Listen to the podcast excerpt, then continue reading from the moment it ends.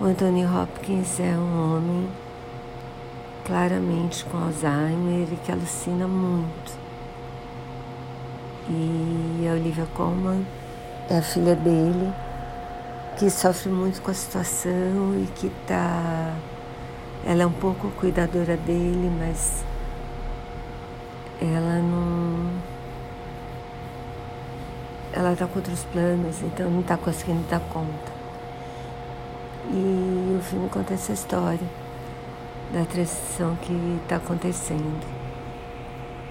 O filme é bom, eles estão ótimos, mas o filme não mexeu comigo como eu imaginei que ia mexer. Então.